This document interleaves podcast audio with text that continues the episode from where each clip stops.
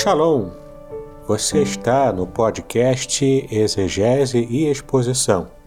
Exegese on demand para você. Aqui é o Davidson Bignon. Eu sou mestre em Ciências da Religião, professor de exegese bíblica no seminário, pastor congregacional e também publisher editorial. Eu ajudo pastores e líderes cristãos a fazer estudos bíblicos na igreja sem ter problemas com interpretações erradas. Então, se você está pensando em compreender a sua Bíblia com segurança, não deixe de assistir a mais episódios como este aqui. Muito bem, então assine o canal, acione o sininho, curta, comente e também compartilhe. Você poderá me dar uma força me ajudando a ampliar o alcance com os estudos bíblicos de qualidade na internet.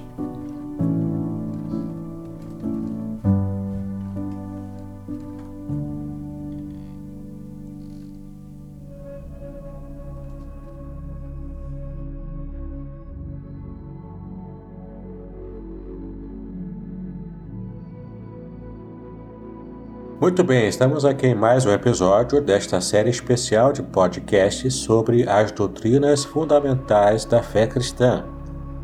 Tudo aquilo que é básico para a fé cristã, nós estamos observando aqui.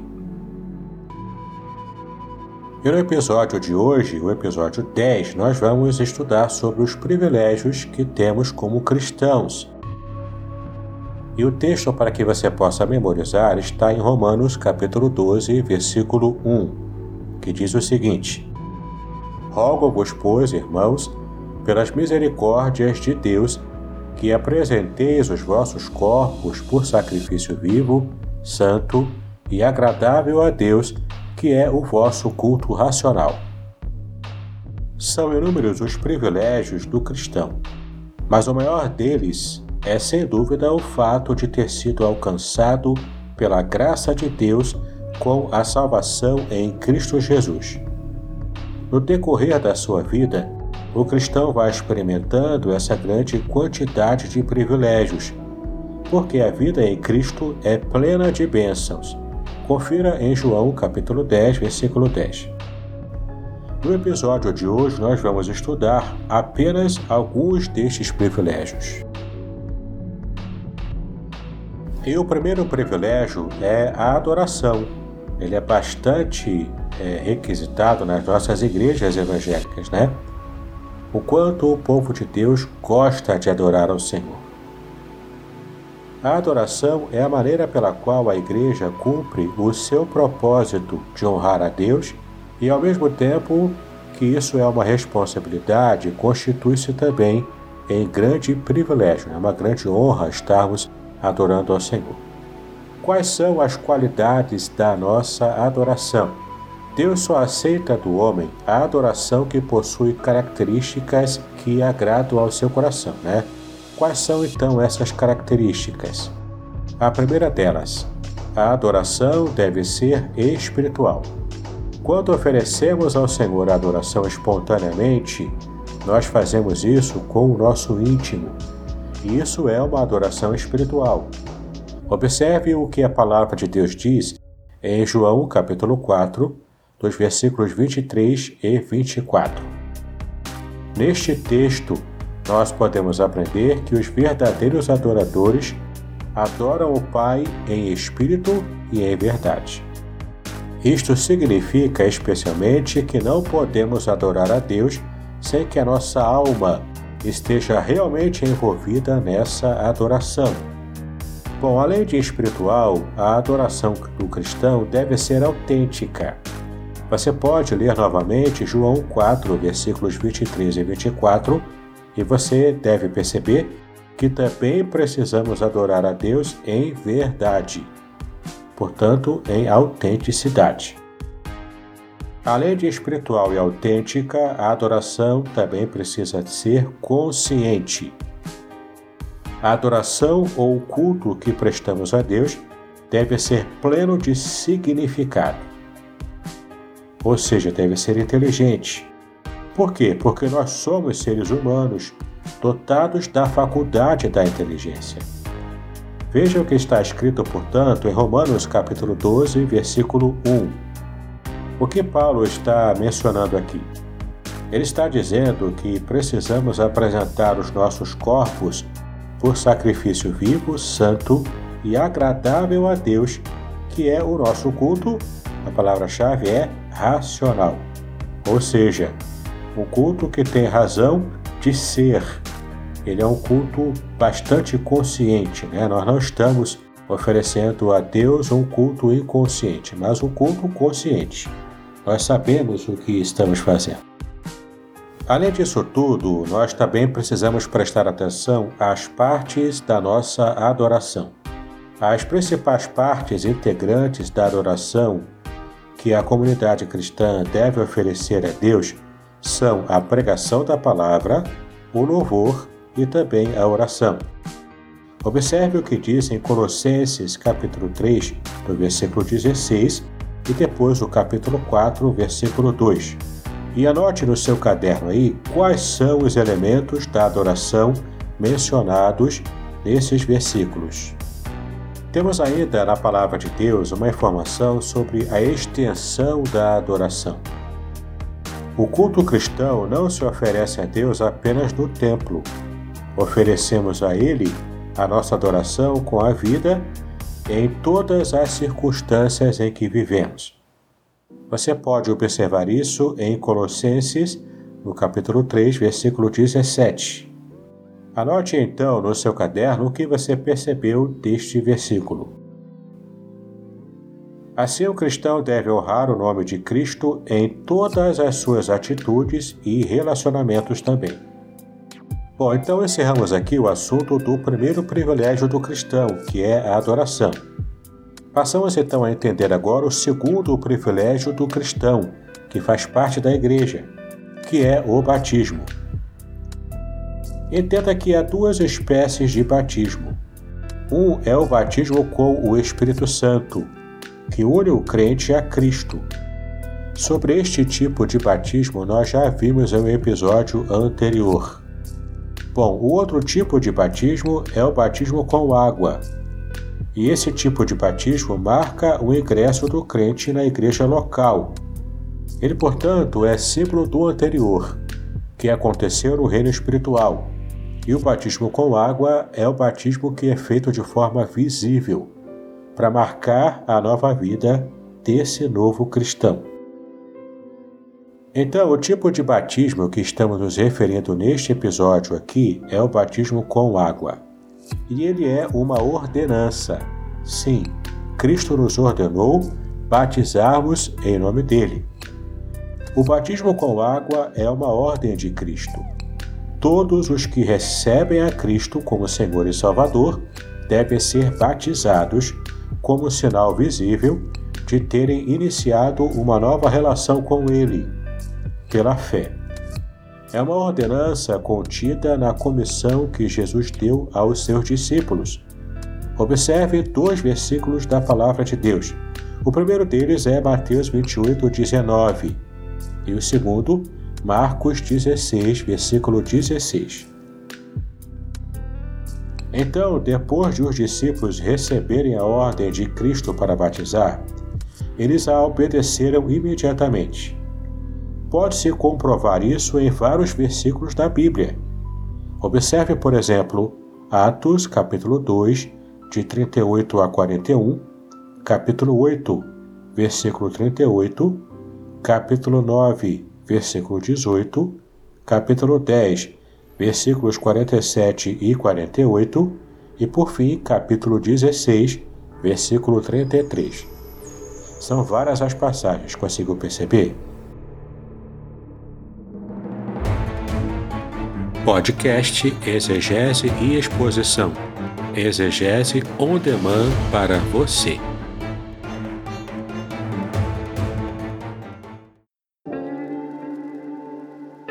Shalom!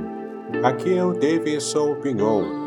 Eu ajudo pastores e líderes cristãos a fazer estudos bíblicos na igreja sem ter problemas com interpretações bíblicas erradas.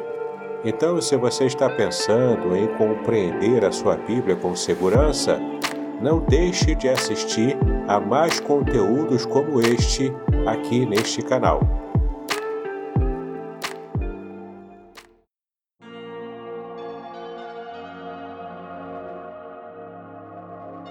Então, além de uma ordenança, o batismo também é um símbolo. O batismo com água é um símbolo do batismo espiritual que já aconteceu anteriormente. Esse batismo espiritual foi realizado pelo Espírito Santo no momento da sua conversão, como nós já estudamos. O batismo com água, portanto, não salva ninguém, não tem qualquer valor para regenerar não pode apagar pecados. Ele é um ato externo, que deve se seguir a transformação interna operada no homem que se arrependeu dos seus pecados e creu em Cristo. Por isso, o batismo com água tem que ser precedido de uma profissão de fé, ou seja, de uma declaração de fé, né? Só quem confessa voluntária e conscientemente a sua própria fé em Cristo, ele pode ser batizado. Examine então dois textos que falam sobre essa verdade. O primeiro deles é Atos, capítulo 2, versículo 41, e o segundo, Atos, capítulo 8, versículo 38. Observe então essas passagens, juntamente com os seus contextos, e anote no seu caderno a verdade que estamos estudando nesse tópico. Então entenda que se o batismo com água é um símbolo, o mais importante não é a forma de se batizar. As formas mais adotadas pelas igrejas evangélicas são a aspersão e também a imersão. Sendo a aspersão, né, quando você, quando o pastor coloca sobre a cabeça do, do, de quem está sendo batizado um pouco de água, né? Ele coloca três vezes em nome do Pai, do Filho e do Espírito Santo. E a imersão é o modo de batismo em que o, aquele que está sendo batizado ele é conduzido a um rio com águas correntes ou, em algumas igrejas, a um batistério. Então, o batizando ele é mergulhado pelo pastor, pelo batizador, e então simbolizando a sua morte para o mundo e o seu renascimento para o Senhor Jesus. Ora, sobre essa forma de batismo chamada aspersão, que ela é mais comum nas igrejas congregacionais e presbiterianas, além da Igreja Católica, né, claro, você pode observar dois textos que falam sobre esse tipo de batismo. Portanto, algumas pessoas acham né, que a forma de batismo de aspersão não tem base bíblica. Essa não é uma compreensão correta. Veja o que diz Atos capítulo 2, versículo 41 e depois Atos capítulo 16, versículo 33, e anote no seu caderno o que esses dois textos falam sobre a forma de batismo compreendida como aspersão. Então, se entendemos que o batismo com o Espírito Santo é o ato da união do crente com Cristo, nós então estamos identificando esse crente com o seu corpo, que é a igreja. Deduzimos então que o batismo com água é o símbolo daquela união e é também um sinal visível da identificação do crente com a igreja local. A base então para o sentimento de identificação atribuído ao batismo está em 1 Coríntios capítulo 10, versículo 2, onde se verifica que os judeus se identificaram com Moisés nas experiências do Êxodo e também Romanos 6, versículos de 4 a 7, onde se ensina que o crente está identificado com Cristo na morte para o pecado e na ressurreição para a vida. Então, se também entendemos que o batismo com água é o símbolo de uma experiência espiritual consequente da fé, ele só pode ser aplicado naquele que crê.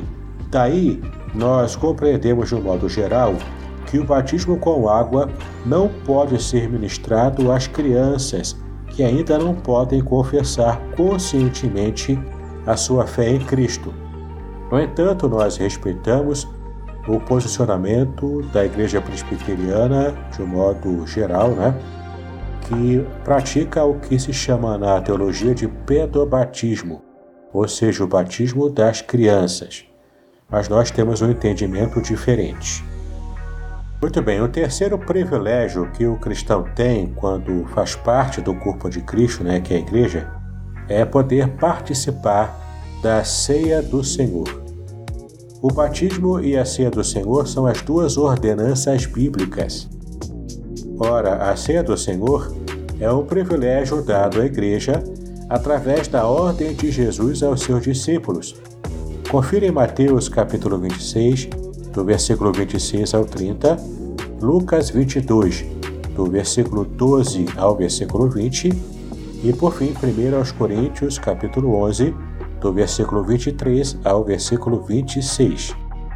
Então, é, toda a cerimônia da ceia do Senhor é realizada para que estejamos nos lembrando do sacrifício expiatório do Senhor Jesus.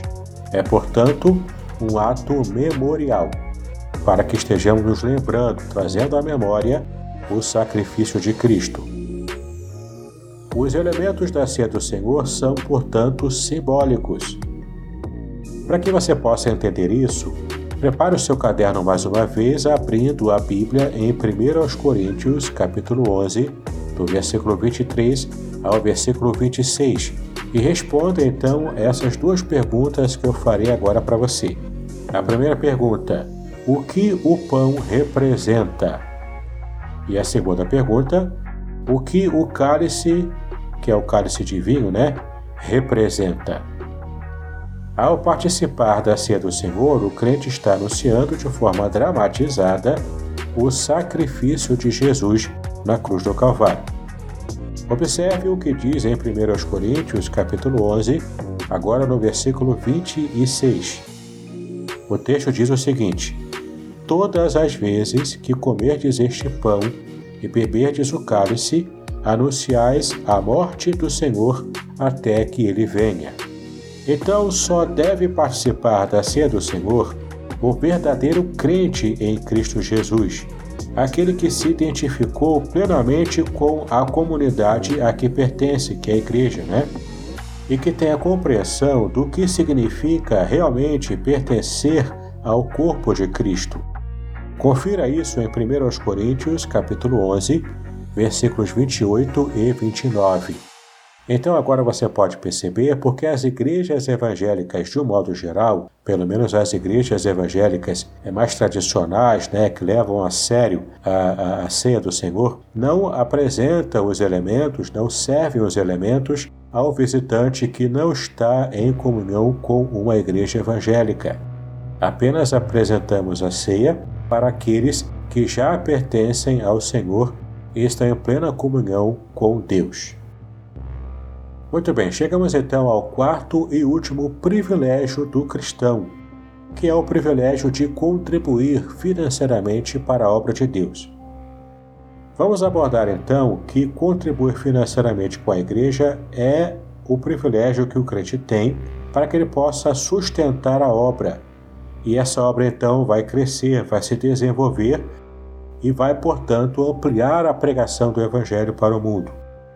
O cristão então não deve considerar a sua participação financeira na igreja como um peso ou obrigação, ou mesmo como objeto de escândalo, né, como a gente percebe em muitas outras comunidades. É fato de que muitas igrejas evangélicas no Brasil, principalmente, tem exagerado né, nessa questão dos apelos financeiros. Mas não é esse o caso. Não é porque um grupo de igrejas está exagerando com isso que nós estejamos então abrindo mão desse privilégio que é ajudar a obra do Senhor a crescer.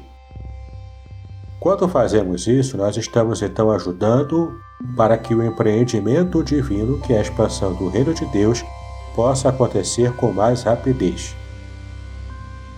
Há duas formas que nós podemos usar para contribuir para o crescimento da igreja. A primeira delas é a oferta. E o que são as ofertas? São contribuições com destinação específica, além do já conhecido dízimo, né? Então tem uma necessidade e a igreja precisa levantar recursos rápidos para alcançar essa necessidade de algum irmão em dificuldade, né, alguma catástrofe, algum problema é, de saúde que o irmão não consegue levantar os recursos para poder é, estar fazendo uma operação muito cara, por exemplo, então a igreja pode levantar ofertas especiais para suprir essa necessidade. Além das ofertas, temos também o sistema de dízimos, né, que a Bíblia se refere desde o Antigo Testamento. O dízimo, portanto, é a contribuição que consiste em 10%, ou conforme o linguajar bíblico, a décima parte, dos bens recebidos por alguém, pelo fiel. Então essa parte, esse dízimo, ele é entregue à igreja para que possa ser aplicado no serviço do Senhor. Ao contrário do que muita gente fala e até faz chacota né, com o povo de Deus, as pessoas dizem em tom de, de brincadeira, em tom de zombaria, de que nós estamos entregando os dízimos à casa de Deus para sustentar o pastor, a vida mansa do pastor. Ora, eu sei que essa é uma realidade que infelizmente acontece sim em muitos ministérios. Mas entenda, meu irmão, minha irmã, você não deve usar isso como desculpa para deixar de contribuir com a obra de Deus. Portanto, a principal atitude que você precisa ter antes de começar a entregar os seus dízimos é você ter a consciência de que você está numa igreja séria, uma igreja que presta contas daquilo que recebe como oferta e dízimo. Uma igreja, portanto, que possa te dar segurança na sua administração financeira. E então, você consegue contribuir de modo tranquilo, com a sua consciência limpa, porque você sabe que você está cumprindo a sua parte e que a liderança dessa igreja também está usando com bastante seriedade todo o recurso que entra ali, né, para a administração da obra de Deus. Inclusive, com o dízimo e oferta, você pode sustentar obras missionárias em todo o nosso país, né? E o quanto precisamos de pessoas né, que tenham seus bolsos convertidos para que possam então ajudar e abençoar a muitas vidas. Bom, sobre o dízimo ainda precisamos falar algumas informações importantes. A primeira delas é que o dízimo é uma prática regulamentada por Moisés no Antigo Testamento. Você pode conferir a regulamentação do dízimo em Levítico 27, do versículo 30 ao 32, e também em Deuteronômio capítulo 14, versículos 22 e 23. Bom, e depois que o dízimo foi regulamentado por Moisés na sua lei, eh, o dízimo também foi exigido pelos profetas. Confira em Malaquias capítulo 3, do versículo 6 ao versículo 12 o quanto o povo levava a sério essa instituição do dízimo para a manutenção do templo do Senhor.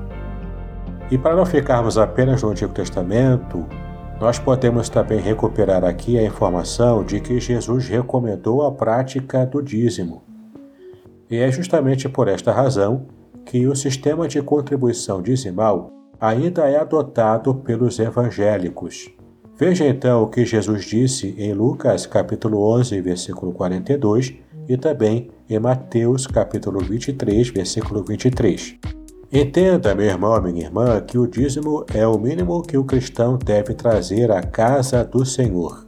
A Bíblia nos mostra o exemplo de uma viúva pobre que deu o dízimo, né, para que pudesse dar a sua contribuição para a manutenção do templo.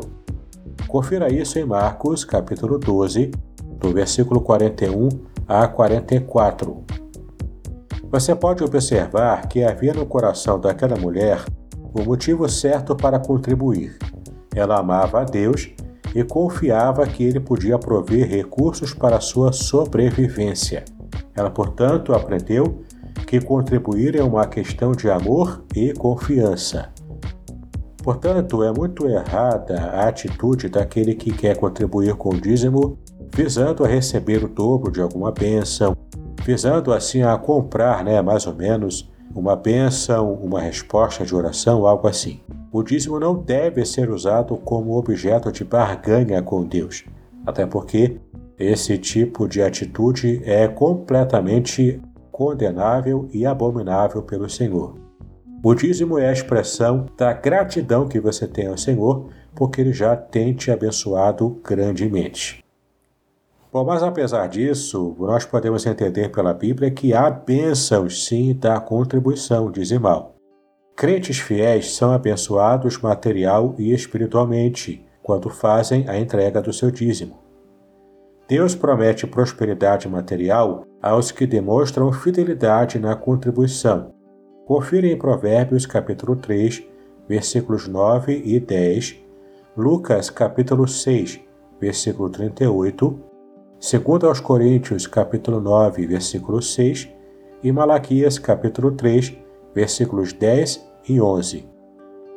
E quando você vai especificamente ler o texto de Malaquias, capítulo 3, versículos 10 e 11, você vai conferir que o Senhor declara que ele derrama sobre os fiéis bênçãos sem medida. Sim, impressionante, né? Como o Senhor leva bastante a sério essa questão das contribuições dizimais. E há também resultado espiritual da contribuição. E qual seria ele, né? O crente que vai se tornando mais consagrado e dependente do Senhor, exercitando a sua fé, inclusive na área financeira. Temos dois exemplos bíblicos quanto a essa questão. Leia, portanto, os textos e anote no seu caderno o que você percebeu sobre os nomes dos personagens que são exemplos tanto positivos quanto negativos da prática do dízimo, da fidelidade nas finanças ao Senhor. O primeiro texto é Atos, capítulo 4, versículo 36 e 37. Leia essa passagem e tente identificar se o exemplo com respeito ao dízimo ele tem uma lição positiva ou negativa. E o segundo texto é Atos, capítulo 5, do versículo 1 até o versículo 11. Tente observar também se essa passagem traz um exemplo positivo ou negativo de quem está é, trazendo a contribuição para a casa do Senhor. Então você pode ter percebido ao longo do nosso episódio de hoje que privilégios trazem consigo responsabilidades. Portanto, o verdadeiro cristão leva uma vida responsável cumprindo as suas obrigações para com Deus, para com o mundo e também para com a Igreja. E por causa dessa atitude, ele desfruta de todos os privilégios e alegrias que a nova vida em Cristo traz. Muito bem, chegamos ao final deste episódio. Espero que você tenha aproveitado bastante o conteúdo e prepare-se para o nosso próximo, que será o Deus em quem você crê. Vamos conhecer um pouco mais sobre quem é o Senhor que nós cremos, amamos e servimos. Então, enquanto você espera o próximo episódio, assine o canal do YouTube, clique no sininho, curta e também compartilhe com seus amigos. Faça um comentário caso você queira, para que você possa participar desse estudo também, trazendo talvez a sua dúvida, uma contribuição relevante para o tema do nosso estudo. Que Deus abençoe seus estudos, paz e bênção sobre a sua vida.